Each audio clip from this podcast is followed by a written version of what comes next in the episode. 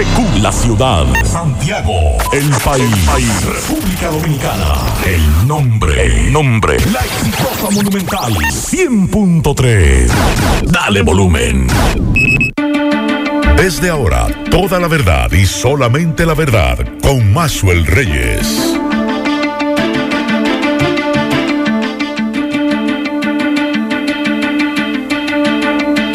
Buenas tardes Santiago, buenas tardes región, saludos a todos los amigos que sintonizan a esta hora La Verdad con Maxwell Reyes a través de Monumental 100.3 FM, gracias a todos por la sintonía, gracias por estar ahí 12 en punto del día y bueno, la temperatura a esta hora del día 31 grados centígrados. La probabilidad de lluvia un 20%, la humedad un 59% y la sensación térmica es de 35 grados. En breve vamos a hacer contacto con el ingeniero Holguín, nuestro amigo, que estará eh, dándonos detalles porque hace apenas un rato nos informaban desde el Centro Nacional de Huracanes de Miami que se acaba de formar la depresión tropical número 9 y esta depresión tropical que se mueve muy rápido, esa depresión tropical viene a 37 kilómetros por hora, un movimiento de traslación muy rápido, con vientos de 65 kilómetros por hora. Este fenómeno, de acuerdo al pronóstico que ha dado el Centro Nacional de Huracanes hace un rato y que nosotros publicamos esa información en noticia.de incluso con la trayectoria que lleva, nos informa el Centro Nacional de Huracanes que este fenómeno eh, se moverá a través de las islas de Sotavento hoy miércoles y cerca o sobre las Islas Vírgenes y Puerto Rico este miércoles por la noche y cerca o sobre la República Dominicana el jueves. Hay que estar pendiente de este fenómeno, por eso queremos hablar con el meteorólogo, el ingeniero Francisco Holguín, para que nos dé detalles si las condiciones están dadas, si el polvo del Sahara va a permitir que este fenómeno se desarrolle, eh, porque se espera que en las próximas horas este fenómeno se convierta en tormenta tropical, ya sea esta noche o el miércoles, de acuerdo eh, a lo que nos dice el eh, Centro Nacional de Huracanes de Miami, y ver si las condiciones ambientales son propicias para un desarrollo adicional, o sea, convertirse en huracán.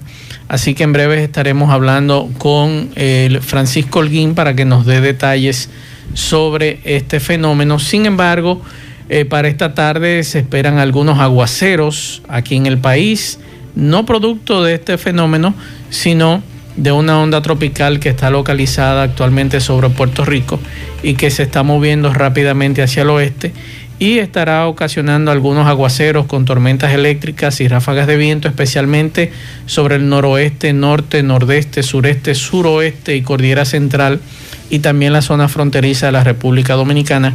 Mañana miércoles esta onda tropical habrá salido para dejar la humedad para que en horas de la tarde se produzcan algunos aguaceros dispersos con tronadas, especialmente sobre varias eh, localidades ubicadas al norte, nordeste, sureste y la cordillera central. Así que en breve estaremos hablando de este fenómeno que todavía está bastante lejos, unos mil y pico de kilómetros, mil trescientos kilómetros eh, al este de las islas de Barlovento. Así que buenas tardes, Kilvin Toribio, Miguel Ponce. Buenas tardes, Maxwell Reyes, buenas tardes, Miguel Ponce, buenas tardes a todos los radio oyentes, buen provecho en este martes. Igual, feliz mediodía. Eh, a todo el equipo. Le hablaré durante el programa y en el caso de la provincia de Santiago, la mayor cantidad de víctimas que ha tenido Santiago o de deceso por el COVID. Aunque hay que decir, cuando yo siempre estoy pendiente a cada boletín para hacer comparación, que esto es un acumulado, porque en varios días eh, salía que tenía cero a pesar de que nosotros sabíamos que habían fallecido varias personas, entre ellos el doctor de, la clínica, la, vocal de Ato del Yaque. Son varios los casos que se han sucedido, pero aparentemente las autoridades de salud pública lo dan eh, el conjunto de, todos los decesos que se han registrado en los últimos días. Así que en breve entraremos en materia con esas y otras informaciones que tenemos en el día de hoy. Así que pendientes, pendientes. Hay un amigo que me dejó un mensaje hace un rato y yo quiero compartirlo con ustedes. Atención a las clínicas de Santiago, por favor. Buenos días. Eh, ¿Cómo es posible que un paciente de coronavirus esté interno en la clínica coronina? Esté bajo un aire acondicionado casi que eh, casi congela y no se pueda bañar o duchar con agua caliente porque el agua está fría como un hielo. Eso no contribuye a que se a que empeore su condición de salud. Eso es un abuso de parte de esa clínica, porque se supone que un paciente con coronavirus no puede estar eh, con un proceso de fiebre y un proceso de, neumonía o, o, con problemas en los pulmones en una habitación con aire acondicionado con 15 grados y bañándose con agua fría. Se supone que deberían tener agua tibia o caliente en los baños. La verdad con Mazuel Reyes. Bien, continuamos 12, 9 minutos. Vamos a Nueva York. Mm, Celia Mendoza de La Voz de América nos tiene detalles de los últimos acontecimientos que han ocurrido en esa ciudad. Adelante, Celia. Buenas tardes. Sigue impactando a la ciudad de Nueva York, esto a pesar de la reducción en el número de personas infectadas, cuyo porcentaje de casos positivos se mantiene alrededor del 1%. Sin embargo, ha llevado al cierre de las cortes criminales en medio de una inquietante serie de tiroteos que continúan sacudiendo a la ciudad de Nueva York. El alcalde y el comisionado de la policía pidieron al Estado que reabra algunos de los tribunales para que la acumulación de los casos de armas y tiroteos se pudieran aliviar. 12 personas fueron baleadas este lunes, incluido un hombre de 22 años, herido aproximadamente a las 10 y 30 de la noche mientras visitaba el altar que se hizo en memoria de dos víctimas de un tiroteo en un patio de recreo en Cypress Hills, Brooklyn, según la policía. El pistolero sigue todavía prófugo. La policía de Nueva York también está buscando a la persona que disparó y mató a un hombre de 22 años en East Flatbush alrededor de las 6 de la tarde. Aproximadamente una hora antes hubo otro tiroteo en la sección de Toll de Queens. Esto se dio tras otro sangriento fin de semana que incluyó 10 homicidios y llevó al comisionado de la policía de Nueva York, Dermot Shea, a reconocer este mismo lunes que la estrategia en la ciudad para sofocar la violencia armada no había logrado ningún avance tangible. En el periodo de tres días, de viernes a domingo, la ciudad tuvo 29 tiroteos, 10 de los cuales provocaron víctimas mortales, según las últimas estadísticas de la policía de la ciudad de Nueva York. 15 de los tiroteos ocurrieron el domingo. Esto se suma al reinicio de manifestaciones y vandalismo contra vehículos de la policía. Las imágenes de los responsables han sido publicadas por las autoridades en busca de los sospechosos, las cuales también han sido cuestionadas durante la reapertura económica en medio de la cual el gobernador Andrew Cuomo advirtió por segunda vez en una semana que podría tener que cerrar bares y restaurantes en la ciudad de Nueva York nuevamente si el cumplimiento de las reglas de distanciamiento social por parte de los restaurantes e individuos en estos no mejora. Informó Celia Mendoza de La Voz de América desde Nueva York para La Verdad con Maxwell Reyes por Monumental FM. La Verdad con Maxwell Reyes. Bien, muchas gracias a Celia Mendoza, como siempre, de La Voz de América, con estas informaciones importantes. Y tenemos en línea a un querido amigo, un profesional, excelente profesional del área de la meteorología nuestro amigo Francisco Holguín, que tiene, compañero nuestro aquí en la emisora, que lo estamos eh, llamando para que nos diga, nos explique y que además a ustedes como ciudadanos oyentes de este programa les explique el alcance de este fenómeno que se acaba de formar hace un rato, la depresión tropical número 9 y que de acuerdo a los modelos de pronóstico, aunque todavía, y Francisco me va a corroborar o me va a desmentir, eh, hasta el momento tengo entendido que el Centro Nacional de Huracanes o el avión Casa Huracanes que está en este momento eh, mm, sobrevolando este fenómeno no ha definido dónde está el centro de este fenómeno para así eh, poner una ruta exacta de cómo se va a desplazar este fenómeno. Buenas tardes, querido hermano, ¿cómo estás? Muy buenas tardes, Maxwell. Buenas tardes a todos los amigos radios escuchas de la Monumental, sobre todo de este programa a esta hora de la tarde. Y sí, como tú lo acabas de decir, eh, se le viene dando seguimiento a este disturbio tropical, no bien definido por el momento, algunas boyas eh, muy en la proximidad al este de las, Antillas Menores eh, pudiesen detectar un ráfaga de viento con muy buena consistencia. El avión Huracanes no encontró exactamente un centro definido eh, y de las condiciones que hay para poder eh, dar un nombre, una, eh, la categoría a estos eventos, están eso, lo que son las fuerzas de sus vientos y sobre todo y que sean vientos sostenibles durante un minuto con la fuerza que le dé la categoría de tormenta o depresión tropical. Pero hay un nombre que se le da a estos eventos cuando se aproximan a tierra para que la población eh, se prepare y se llama potencial ciclón tropical. O sea, en ese, ahí dentro de lo que sería la depresión 9, ya se ve como un potencial ciclón tropical. Por eso, y en virtud de las circunstancias que se esperan más adelante, que todo luce indicar que el evento parece encontrar condiciones de un desarrollo eh, progresivo, ya eh, Puerto Rico, eh, igualmente las Antillas Menores, han emitido su, eh, sus recomendaciones, sus alertas, y la República Dominicana en toda la costa norte, desde Punta, desde Cabo Engaño hasta Montecristi, ha emitido alerta, alerta meteorológica temprana. Esto no es más que es una zona que muy probable más adelante eh, tiene el potencial de recibir vientos, eh, lluvias e igualmente marejada de tempestad en la costa del país. Por eso, las personas que burgan en las redes sociales eh, pueden observar que ya las Antillas Menores tienen un borde azul, incluyendo a Puerto Rico, y República Dominicana en la parte norte tiene un borde amarillo. De acuerdo a la nomenclatura que tiene el Centro Nacional de Huracanes, una, eh, el watch y el warning eh, son dos eh, niveles de alerta y por eso en estos momentos, asociado a ese fenómeno, están las islas de Puerto Rico. Estamos nosotros dentro del cono de incertidumbre.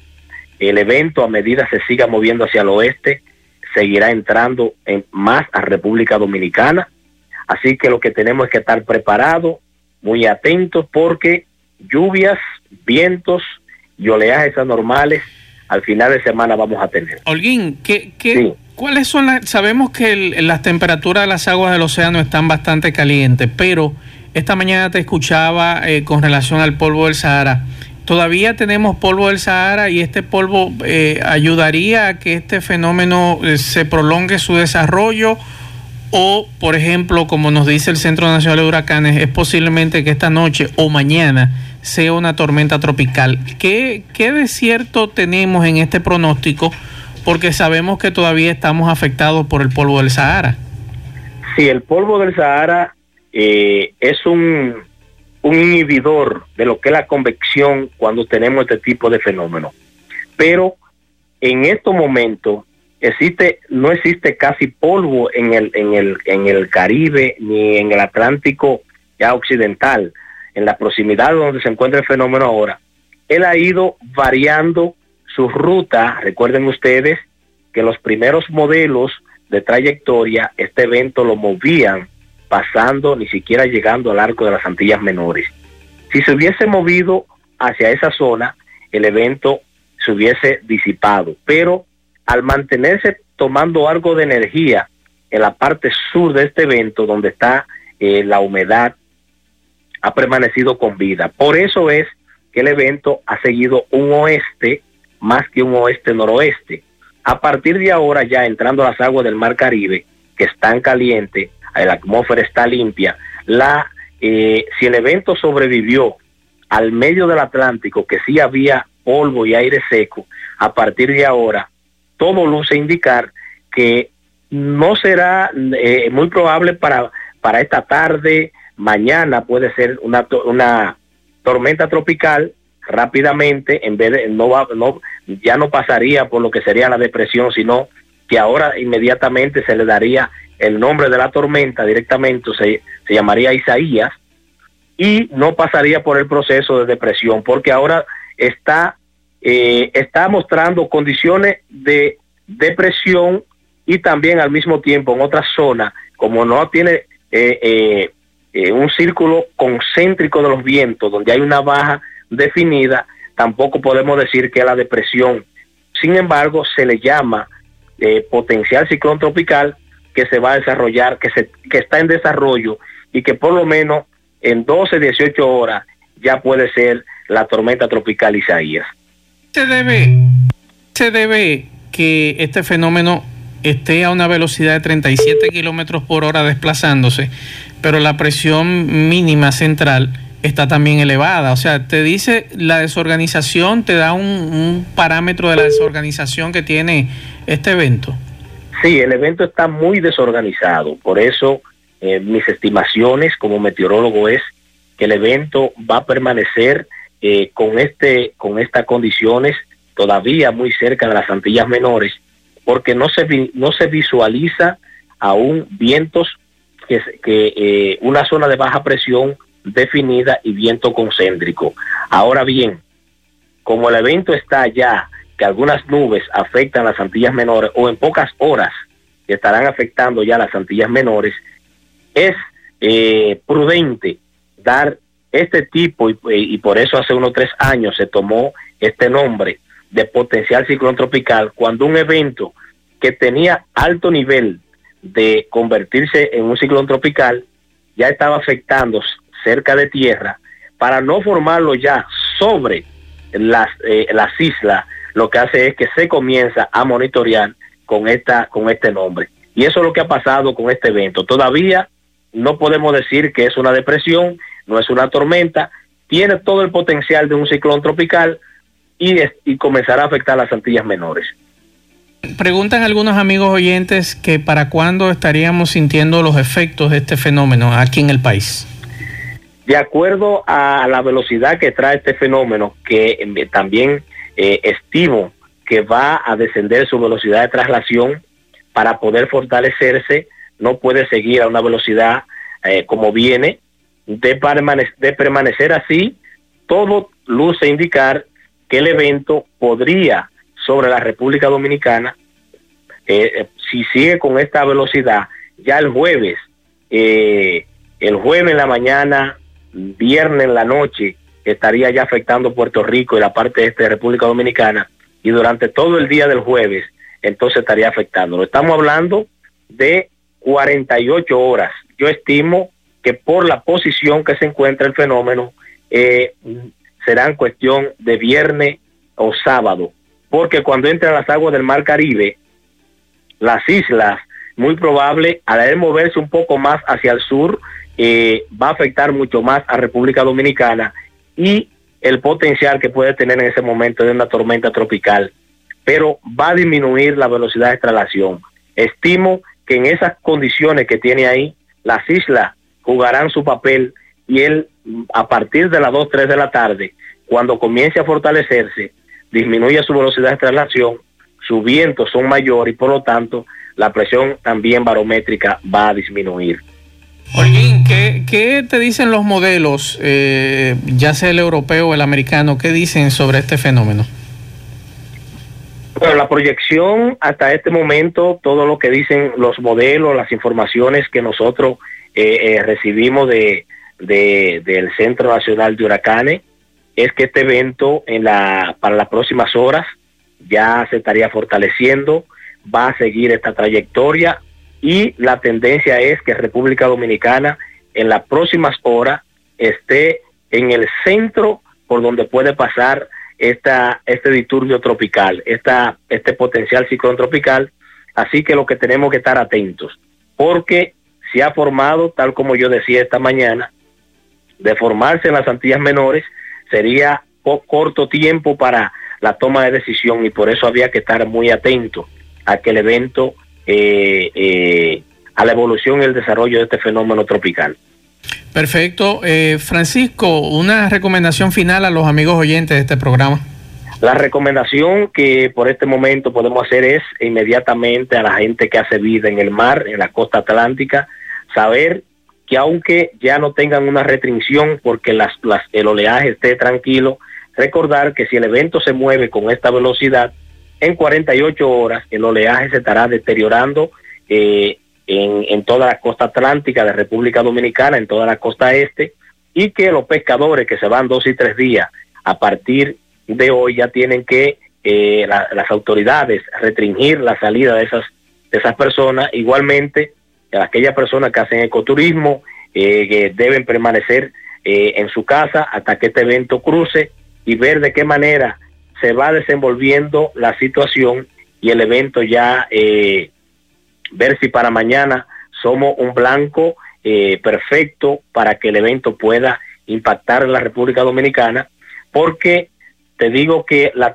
la, la proyección que le dan ahora va a bajar, más adelante podrán observar que ya esa línea donde están las horas donde el evento puede afectarnos va a seguir cubriendo a todo lo que es República Dominicana, porque el evento tiene un movimiento más oeste que oeste-noroeste. Perfecto. Francisco Holguín, muchas gracias como siempre con estas informaciones de primera mano para los amigos oyentes de Monumental. Bien, muchas gracias a Francisco. Miguel Ponce, la situación del coronavirus, ¿cuántos muertos hoy en Santiago? Nueve en la provincia de Santiago. Vamos, como decía al principio del programa, aparentemente eh, el informe que se hace es de varios días porque no tenía registrado el caso del director médico de la clínica materno-infantil ni de la vocal de, de Ato del Yaque. Y registra, aunque menos casos, que es bueno que la gente siempre sepa cuando vaya a medir, que le digan, bueno, en el día de hoy Santiago registró menos de 100 casos positivos, pero es que se hicieron menos pruebas. Menos pruebas. Se hicieron 2.000 y algo. Pero escuché a un experto hoy decir que la positividad había bajado, que es algo importante también, que hay que revisar la positividad de casos. Eh, Independientemente que hayan sido pocos, pero la positividad es poca, es baja, es un poquito más baja, un 23 y algo por ciento. En el día de hoy. Sí, en el día de hoy. en el caso ni siquiera eh, nacional, es de 33 y pico la positividad. En el de hoy es de 33.63 con menos casos. Lo que sí sigue descendiendo o, se mantiene menos de 2 es la tasa de letalidad. A nivel nacional se registraron 18 decesos y, se, y, con 534 casos nuevos positivos. En el caso de Santiago, de esos 500 y pico, 56 positivos fueron en Santiago, con 9 decesos para llegar a 145. Que por cierto, ayer nosotros aquí en este programa eh, preveíamos, Miguel, sobre el desorden que se iba a armar en el aeropuerto del Cibao con el asunto este de las pruebas rápidas. En todos los Y en todos, los aeropuertos hubo un desorden, un desastre, porque como usted, una persona que lleva tres horas de vuelo, llega aquí a la una de la tarde y todavía a las cuatro de la tarde está haciendo fila para hacerse una prueba rápida. Ahora han decidido que van a tomar un porcentaje aleatorio. Pero óigame, ¿y, cómo es que aquí se hacen las... ¿Quién se, ¿Quién se soñaría con ese disparate ayer? Porque es lo único... yo, digo, yo digo que alguien se soñaría con eso yo y decidió implementarlo. Desde que vi la información pensé que era una medida falsa, porque entré inmediatamente a la página de la presidencia, no había información oficial me fui porque se hablaba de la comisión de coronavirus que dio la información que se emitió un decreto. Alguien se soñó con eso. Ese decreto lo aplicando. Y lo, emitieron el decreto, pero ¿qué pasa? En ninguna de las redes oficiales de la presidencia lo pusieron en público. emitieron el decreto y luego tuvieron que echarlo hacia, hacia atrás, porque eso no es posible. no Lo es que, posible. lo que se puede hacer es lo que nosotros planteábamos aquí ayer. Hagan lo que hizo Puerto Rico. Del país de origen. Y, y en ese país de origen, eh, por ejemplo, usted viene de Nueva York, de la ciudad de Nueva York, viene de, la, de Boston, viene de Florida. Bueno, hágase la prueba allá y traiga la prueba como No, constancia. Yo me voy más lejos, Maxwell. Hay muchas personas que me, incluso me, me consultaron a mí que venían hacia el país. Yo les dije, trae tu prueba, que tú Claro. te hiciste, tráela en mano. Y ellos me dijeron que no se la pidieron en el aeropuerto. Pero hablaron de eso. yo digo que sean pruebas recientes, no sí, no, una- prueba, prueba reciente. Yo prueba muchos, muchos de los viajes PCR. Exacto. que no siempre. No, no, PCR, Una prueba PCR. rápida va, va a dar, puede dar negativo. Y en el PCR. A, ni- salir a nivel mundial, Ponce, la prueba rápida no la están recomendando. PCR es la que algún, aceptan. algún funcionario se soñó con ese disparate ayer, generó un caos, mucha gente molesta, eh, se le pegó el FAO lamentablemente, sin, sin ser los culpables los dueños de los aeropuertos, no, los aeropuertos no tenían nada que ver, son medidas de las autoridades. Claro. Entonces, Que deben ser ¿quién, acatadas, quién se soñaría con este disparate de hacer pruebas rápidas? O como decía un amigo, ¿a quién se le quedaron esas pruebas rápidas que había que salir de ellas? Entonces, un disparate hacia última La hora. mejor propuesta que tú planteaste ayer, la que tú estás comentando ahora, de que se le pida al momento de, de comprar un ticket aéreo, Claro. la prueba tiene que venir con pruebas que- PCR al instante la de misma abordar. línea aérea. Puede ser Claro. la misma línea aérea. Usted viene de, de Estados Unidos, en, en Nueva York, por ejemplo. Sí. La línea aérea de donde usted salga le exija ya que usted lleve Claro. su PCR Ahora, para que si pueda. yo voy a viajar de aquí a Nueva York, ¿cómo consigo una prueba PCR aquí? Con lo Difícil. que está. Muy difícil. Ay, ese es otro problema. Más fácil. Por ejemplo, dicen, ayer, encuentra una muela de garza. Ayer, yo creo que sí que encuentra la muela más fácil.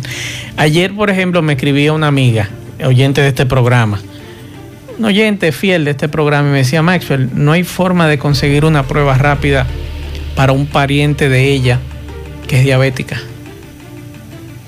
O sea, vulnerable a esta situación del coronavirus. Me dice, no hay forma de, de uno comunicarse con los laboratorios. ¿Cómo podemos conseguirla? Ahora bien, si yo tengo que viajar a Puerto Rico en las próximas horas o en los próximos días, ¿cómo yo consigo una prueba PCR y que me den el informe inmediato? Porque aquí hay gente esperando información de pruebas No. PCR que se hizo A hace pro- 15 A días. propósito, eh, se está informando los laboratorios que van a hacerlo vía eh, internet, que usted pueda acceder a la Pero así era página. que lo hacían antes. Sí. ¿Y qué debe- pasó? Eso es lo más rápido. Además de que usted pueda acceder y usted vea si, si salió o no. Yo regularmente cuando voy a un laboratorio, que voy a uno que me, que me gusta por el servicio, me dan un- una numeración, una contraseña, Exacto, un ya, usuario, ya con usted- y yo siempre imprimo. Pero así era que lo hacían, así era que lo estaban haciendo por internet. Eso vamos a, vamos a esperar también porque en el Laboratorio Nacional, donde está el tremendo caos en Santo Domingo, hoy también anunciaron que ya se están publicando los resultados en la página de salud pública. Aquí- Ojalá eso siga Santiago, No, produciéndose. no, ¿Cuánto era Así que iban a hacerla? Imagínate. Bueno, aquí tenemos al doctor Rafael Antigua, un médico dominicano residente en Estados Unidos, principalmente en Nueva York, un excelente médico, a quien saludamos desde aquí. Él estima que la primera vacuna efectiva estará lista en seis meses. O sea, él cree que para el 2021 estará todo listo para esta vacuna y que aún con la inmunización lista todavía se deberá mantener esquemas de aislamiento, uso de mascarillas para prevenir contagios, ya que no será suficiente. Vamos a escuchar.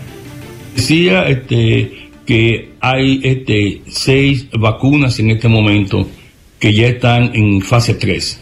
Este, tres de ellas o sea, están en laboratorios chinos, este, una en Wuhan, que dicen ellos estación de programas mili- militares, y dos en Beijing. O sea, parece que son laboratorios pequeños, porque ellos hablan de ser capaces de producir entre 200 a 300 millones de vacunas a final del 2021. O sea, este, que inclusive no alcanzarían para vacunar a la población este, china en ese sentido. Después está, o sea, la que se parece que está más avanzada, que es AstraZeneca. AstraZeneca publicó este, la semana pasada en el Lancet los estudios de fase 1 y fase 2. ¿no? Es bien interesante. Este, dos vacunas y prácticamente 100% de, de inmunidad o de crear anticuerpos después de la segunda vacuna, pocos efectos secundarios y lo más importante que se crearon este linfocito T, lo cual indica que puede ser que sea un tipo de vacuna que tenga longevidad. que dure bastante tiempo. Es, en sentido. Entonces, Moderna, que te anunció este ayer, el Instituto Nacional de Salud o de Enfermedades Infecciosas, Anthony Fauci, y un grupo de Cambridge, Massachusetts, no, o sea, este, nunca habían trabajado en vacuna, su vacuna es diferente a las otras, las otras son este virus inactivo, esta usa ARN, la vacuna de Moderna, también produce este, bastantes anticuerpos y el linfocito T. Y comenzó ayer, o sea, este, su fase este, de vacunar a 30.000 personas en Estados Unidos en fase 3. Eh, nosotros, puedo decir que este, en Manhattan, en Nueva York, en la población dominicana, este, la semana que viene, el lunes próximo, vamos a comenzar a utilizar este, fase 3 de, Moderna. Vamos a vacunar, este, buscamos vacunar unos este, mil dominicanos, por supuesto 500 tendrán placebo. El placebo que se usa hoy en día es la vacuna contra la meningitis y 500 tendrán este, la vacuna. La verdad con Mazuel Reyes. Bien, gracias al doctor La Antigua por esta información. Ayer, antes de irnos a la pausa, nos preguntaban por la salud del doctor Fadul. El doctor Fadul está mejorando. Vamos a escuchar lo que nos dice el doctor Fadul. Eh, gracias, señor. Estoy mejorando y tengo 10 días aquí ya en la clínica en materia infantil con unas atenciones excepcionales, tanto de todo el personal de la clínica. Además de eso, pues le doy gracias a la comunidad dominicana, cuando hablo de la comunidad, todos los dominicanos donde quiera que se encuentren y al pueblo dominicano por sus oraciones para mí eh, y al mundo entero que me han llamado de lugares muy remotos para saber de mi salud y preocuparse por mí. Tengo 10 días internos con, el, con el COVID y los parámetros están cediendo bastante bien, me siento bastante bien, gracias a Dios, y a los médicos, cuidado de aquí, del equipo médico. Pues quiero decirle que usted sabe que esta es una enfermedad que tiene seis cepas eh, la hemos combatido, ya la combato con la combato con plaquinote, con ivermectina, con acitromicina. Y estamos dando ahora anticoagulantes, sí, tratando de antibióticos debido a que puede estar asociado tanto que es una inflamación del corazón. Y, y nada, no siento sintomatología ninguna, gracias a eh, respiro bastante bien, no tengo idea, así como no tengo dolor en el cuerpo, no tengo ninguna sintomatología que me pueda, pueda agravar. La verdad con Mazuel Reyes. Bien, continuamos 12.38 minutos. Vamos a Washington. Natalisa Las Guaiteró nos tiene el resumen informativo de La Voz de América. Adelante, Natalie. Buenas tardes. El presidente Donald Trump dijo que Estados Unidos está bien en el desarrollo de una vacuna contra la COVID-19 justo cuando un laboratorio de Morrisville en Carolina del Norte comenzó a fabricar un nuevo prototipo de la misma. El mandatario visitó las instalaciones del Fujifilm Biotechnologies Innovation Center que se encuentra en las afueras de Raleigh y que comenzará a producir un lote para la compañía Novavax, que es una empresa del estado de Maryland a la que el gobierno le otorgó 1.6 mil millones de dólares como parte de un esfuerzo para para acelerar el desarrollo de una vacuna contra el coronavirus. Por su parte, la vacuna de la empresa Moderna en Florida ya entró en la fase 3, que es la fase final antes de ser aprobada. El vicepresidente Mike Pence, que estuvo de visita en Miami en los laboratorios de Moderna, dijo que se trata de un día histórico. De acuerdo a la Universidad de Johns Hopkins, Estados Unidos tiene el mayor número de infecciones con más de 4.280.000 casos confirmados y más de 147.000 muertes. En otros temas, el gobierno envió más agentes federales a Portland, en Oregon, donde se mantienen las protestas raciales. El Departamento de Seguridad Nacional informó que enviaría 50 agentes de aduanas y fronteras para mantener la paz en esa ciudad. Por cierto, el secretario de Justicia William Barr va a testificar el día de hoy ante el Congreso sobre abuso policial en el país. Y finalmente, el nuevo paquete de ayuda económica impulsado por la administración del presidente Donald Trump podría incluir otro cheque de 1.200 dólares, créditos fiscales para pequeñas empresas y restaurantes y protección para las personas que están atrasadas en el pago del alquiler de sus viviendas. Desde Washington les informó Natalí Salas Guaitero de La Voz de América para La Verdad con Maxwell Reyes por Monumental FM. La verdad con Maxwell Reyes. Bien, muchas gracias a Natalisa Las Guaitero de La Voz de América. Miguel Ponce, ¿qué aclaración quieren hacer los amigos del HOMS hoy que están hablando sobre una situación. Ayer circuló una comunicación que ellos quieren aclarar. En el día de ayer estaban hablando de que eh, en un comunicado que emitieron de solicitarle a los médicos eh, con esto de las consultas, dejar de lado las consultas por un por el momento ante la cantidad de casos de COVID. De COVID. Antes de eso, eh, precisamente porque y las autoridades de salud pública me envían aquí varios datos que se han hecho. Nosotros estábamos hablando de las pruebas PCR donde la consiguen. Se han hecho operativos en varios puntos. Ayer fue en Las Palomas. Le preguntaba a la. ¿Pero pruebas rápidas o PCR? Prueba PCR y rápida. De 300 pruebas rápidas, 16 salieron positivos. Eso fue en Las Palomas, distrito municipal perteneciente al municipio de Licey al Medio. Se realizaron 82 PCR salieron positivos personas que ya tenían la indicación. Ellos sabían que debían acudir por parte de un médico. Pero esa ciudadana que yo te decía hace un rato, que tiene diabetes, no encuentra la fórmula de ella hacer. ¿Qué tiene que hacer? Que acuda al hospital, al hospital Estrella Ureña, que hable con la directora, con eh, ella hasta donde... Con la indicación. con la indicación que puede estar, porque ahí están diariamente realizando pruebas PCR y, pruebas rápidas. Precisamente me decía la doctora Davina que se realizaron el día de ayer lunes 100 PCR y 200 pruebas rápidas. Es cuestión de usted también canalizar. Tener que ir con tiene que ir con las indicaciones, con la indicación del, médico. En Tamboril también se hicieron pruebas rápidas y de PCR. Recuerde que y en el Palacio de Justicia se hizo a 117 eh, presos que están en el Palacio de en la cárcel del Palacio de Justicia me confirman que uno de esos internos dio positivo. Ojalá que no que no se pueda La gente del Homs que tenemos aquí que tenemos el aclarando. Vamos a escuchar eh, la doctora Miriam de los Santos, mm, Mirlán, perdón, Mirlán de, los Santos, director médico del HOMS, y el, el doctor eh, Nicolás Valle, neumólogo, que es el coordinador de equipo COVID del HOMS. Vamos a escuchar. Ya tiene el HOMS para pacientes COVID actualmente. Seguimos teniendo 15 camas de cuidados intensivos, de las cuales las 15 están ocupadas. Tenemos ahora mismo 9 pacientes ventilados.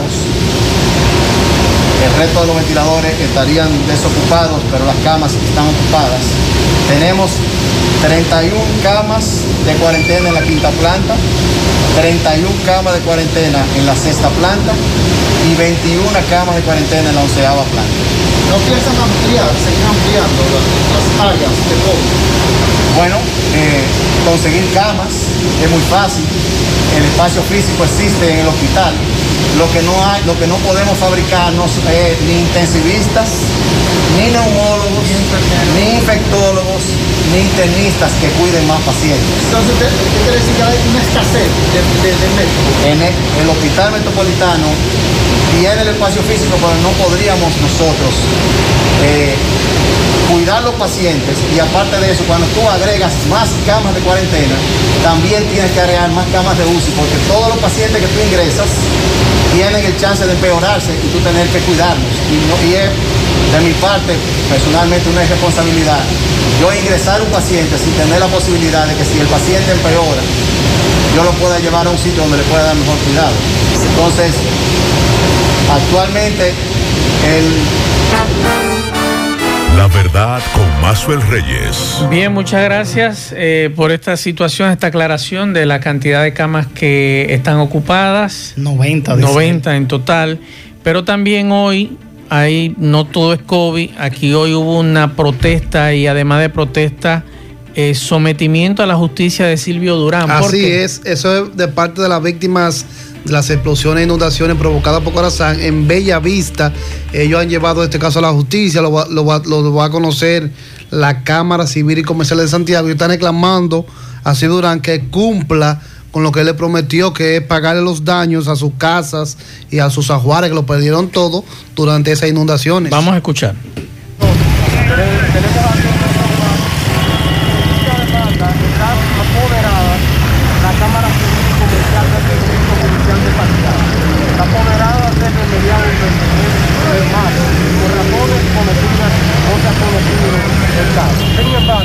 También establecer, en nombre de los vecinos de las familias afectadas de la calle Fernando Bermúdez, zonas aledañas del sector Bella Vista de esta ciudad de Santiago, que la actitud de Corazán y su director ha sido indolente, indiferente, ya que las pruebas que están ahí, tenemos pruebas contundentes que muestran los daños ocasionados. Sin embargo, no, esta familia no ha recibido una respuesta por dicha institución, ni su director. En tal sentido, queremos dejar bien claro que llegaremos hasta las últimas consecuencias por todas las vías legales. Ahora mismo tenemos una pandemia y que quizás no ha, no ha permitido que se conozca la audiencia de manera eh, como corresponde, pero por, sea por la vía virtual, presencial, en todas las vías, estamos preparados y llegaremos a las últimas consecuencias hasta que paguen con los daños causados a esta familia. La verdad con Mazuel Reyes. Continuamos 12.49 minutos. Hay dos informaciones que tenemos que hablar hoy. Eh, una que nos escribe nuestra amiga Ana Berta, eh, hablándonos de nuestro querido amigo eh, Nicolás. Nicolás Arias. La salud de Nicolás, que ayer se estuvo pidiendo plasma porque está padeciendo de coronavirus, está en una clínica de aquí de la ciudad. Y nos da una buena noticia y es que eh, anoche le fue aplicado, luego de haberse hecho el llamado de alerta por medios impresos, televisivos y redes sociales, donde se estuvo solicitando donante de plasma para Nicolás Arias. Eh, gracias a Dios, Nicolás está eh, mejorando su estado de salud. La familia de, de Nicolás eh, está agradeciendo la solidaridad expresada en el cariño de cada uno de los que compartieron y han estado al tanto de la salud de Nicolás. Y eh, gracias de parte de la familia, queremos agradecerle y nosotros por aquí nos unimos también a darle las gracias a nombre de la familia Arias Gil, eh, las personas que fueron y donaron. Y ellos quieren agradecer eh, esta, este cariño que le ha dado a las personas. Una persona muy decente. Claro, y, claro. universitario. y es bueno decirle a ustedes también que cuando soliciten plasma para no sea no solamente para Nicolás, sino para otras personas. En estos días me enteraba que un amigo nuestro estuvo donando eh, plasma para una señora de 80 años que ni siquiera él conocía. Que no hay que hacer. Y no hay que solamente con usted apoyarse. A usted le dio coronavirus ya y usted salió negativo en pruebas consecutivas. Ayude, done. Llévese de la frase, eh, hay que dar para recibir también. Así es. Hábleme de Juan Carlos Bisonó. Bueno, a los amigos oyentes que han estado preguntando por la salud de Juan Carlos Bisonó, eh, la información se, da- se está dando a conocer hoy en las redes sociales de una foto donde se ve a Juan Carlos Bisonó. Con un ojo tapado. Con ojo tapado. Eso fue fruto de un accidente que él tuvo en su hogar. eh, Por El pasado sábado. El pasado sábado, por poco pide el ojo, pero ya me dice Juan Carlos que ya está bien, está mejorando, que no hay preocupación. Está en su casa. Está en su casa tranquilo, así para los amigos oyentes. Se, se llama Él accidente está- doméstico. Un accidente doméstico. La gente a veces es. puede confundir Así un es. accidente de, de cualquier tipo. Eso Así es. puede pasar. Ya está mejorando y está evolucionando bien. Juan Carlos está bien, eh, gracias a Dios. Eso fue el sábado. No fue hoy, fue el sábado. Ya Juan Carlos está en su casa, recuperado, recuperándose. Así que estas dos informaciones quisimos traerlas esta tarde.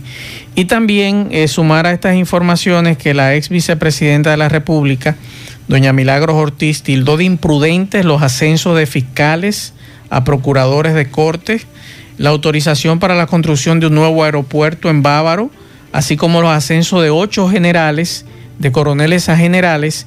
Y eh, vamos a escuchar lo que decía doña Milagro, bastante molesta con esta decisión del gobierno de Danilo Medina.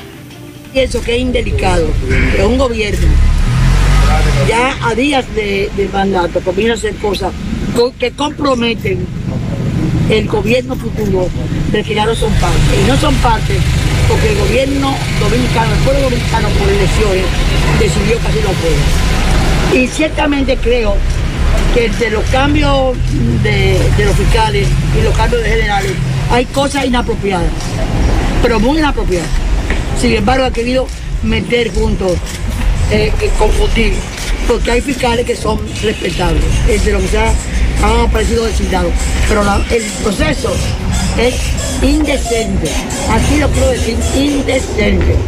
Y es una lástima que el presidente de la República no aprendiera de sus decisiones que no iban el corazón del pueblo, los daños que le causó electoralmente. Yo creo que es para aprender que uno vive la vida. El ser humano se caracteriza por aprender cosas, pero parece ser que se perdió el interés de aprender cosas nuevas, sobre todo las que tienen un carácter ético, un carácter político y un carácter más que nada de elegancia humana. La verdad con Mazuel Ahí están las declaraciones de Doña Milagros, que será la encargada de ética del próximo gobierno a partir del Así es. Ojalá 16. que haga más que lo que hizo Lidio Cadena. No, no. ¿Cómo tú vas a decir de Lidio Cadet? Lidio Cadet tuvo un programa la semana pasada y habló maravilla de todo lo que ha, de todo lo que ha hecho y todo lo. Los, sí, habló para. él no. llevó una carpeta completa de todo lo que ha hecho. Que yo dije, ve acá. Pero en hoja. ¿Y dónde fue? En Eh, papel. ahí fue que me quedé en hoja, lo hizo. Y en folleto. Porque nadie lo conoce, ni siquiera que él denunciara El un caso. primer caso. Porque Esa, él no eh, está para someter, pero por lo menos para denunciar y decirle, mire, investiguen. Miguel Ponce, ojalá que las lluvias que vienen por ahí nos ayuden un poquito, pues la presa de Tavera hoy está en 317. Muy Punto bajita. 48, muy bajita para bajita, los números. Que a propósito que tú del dato, Sí. Coramoca habla que tiene un déficit de 10 millones de galones, Ajá. pero el de Santiago es peor. Santiago tiene un déficit de 30 millones de galones. En los últimos tiempos no había sentido tanto. Ujú. Y recuerde que estaba entre 18, 13, 15 millones de galones por día. Y me dice Héctor Jaques en la mañana de hoy que es de 30 millones. Eso da un déficit de un 25% de la producción total. Recuerde que la producción es como de 118, 120 millones de galones. ¿Qué eso está llevando? A que muchas de, de las comunidades sigan sin tener una gota de agua a pesar del acueducto de Cienfuegos, Sí. a pesar de que con- colocaron la tubería de, de Gurabo. Bueno, hay una situación que se está presentando en muchos sectores de Santiago con relación al coronavirus. Muchos colmados que todavía siguen violando, violando el toque de queda. Ayer pude ver varios colmados en la zona sur. Ojalá en la zona sur, atención al general IPRE, eh, amplíe más los operativos porque siguen las- sí. los colmados violando. Sí, claro que sí, están violando. Yo En le iba a sur. sugerir a Dipre que no mande, que no mande ninguna de la, la camioneta que él manda Sí. por Villa Olga. Que mande otra, diferente, que lo no, cambie. que no mande ninguna. No, no, que lo cambie, Porque Ponce. esa es que ellos pasan todito. Es porque conocen la zona. El truco está en que debe, debe ir rotando, debe ir rotando ayer el lo personal. vi, que le pasó- Es que lo conocen los comadones, Ponce, y le viven, tienen cinco compadreo. grupos de Diga lo que hay. Tienen compadreo. Diga lo que hay. Es que no fue a colmadones, fue a cinco grupos de gente fumando juca Y bebiendo. y bebiendo en cerca del parque. Ayer me mandaron fotos y le de pasaban así como Sí. si nada, como Ayer me mandaban Babay, fotos. Yo le sugiero, ellos. general, que cambie, que vaya rotando que las patrullas. La mande a un lugar de delincuencia. Vamos a escuchar a Jorge Subera Visa, es presidente de la Suprema Corte de Justicia, eh, que dice que el Procurador General de la República sigue siendo una dependencia del Poder Ejecutivo y debe haber un procurador independiente. Él está aspirando a esa posición también. Ajá. Sí, él es de lo que está aspirando a esa posición. Lo que pasa es que no lo ha dicho, pero él es de los grandes aspirantes. Vamos a escuchar para finalizar con esta información al doctor Jorge Subero Isa. Mm, es una persona intachable. Eso sí lo sabemos, es intachable. Y vamos a escuchar lo que plantea Subero Isa. Yo creo que lo más importante en las instituciones es quien la encabeza y el mensaje que desde la dirección se puede enviar. O sea, yo no tengo tanto temor como un atentado o un freno a la lucha contra la corrupción que el Ministerio Público haya sido designado por una o por otro. Yo creo que lo importante es que a través de la Procuraduría General de la República se envíe un mensaje concreto, un mensaje, claro de cuál es la finalidad, el objetivo que se persigue. O sea, yo no le tengo tanto temor a, un Ministerio Público que no corresponda o no responda en un momento determinado a determinado grupo político, no. Eh, el Ministerio Público, así como los jueces, son los únicos responsables en sus áreas respectivas. O sea, y queda plasmado para la historia lo que ellos hicieron o lo que no hicieron.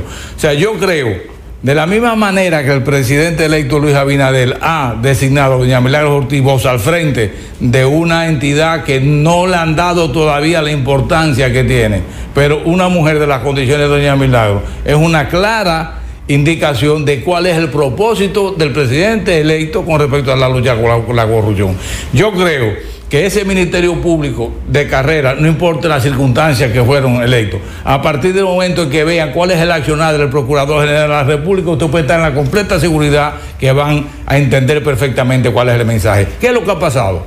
Que desde las instituciones del país, desde la cabeza de las instituciones del país, eh, nunca se ha llevado realmente el mensaje claro de lucha contra la, contra la corrupción. Es más, yo siempre he dicho que muy pocas personas están interesadas en la República Dominicana en la lucha contra la corrupción, porque todos queremos un cómplice, todos queremos un juez amigo y queremos un Ministerio Público amigo. Y así no puede haber administración de justicia sana y correcta. La verdad con Mazuel Reyes. Bastante claro eh, en estas declaraciones. Con esta información nosotros terminamos. Gracias a todos por la sintonía. A las 5 nos juntamos con José Gutiérrez y Pablo Aguilera en la tarde. Provecho a todos.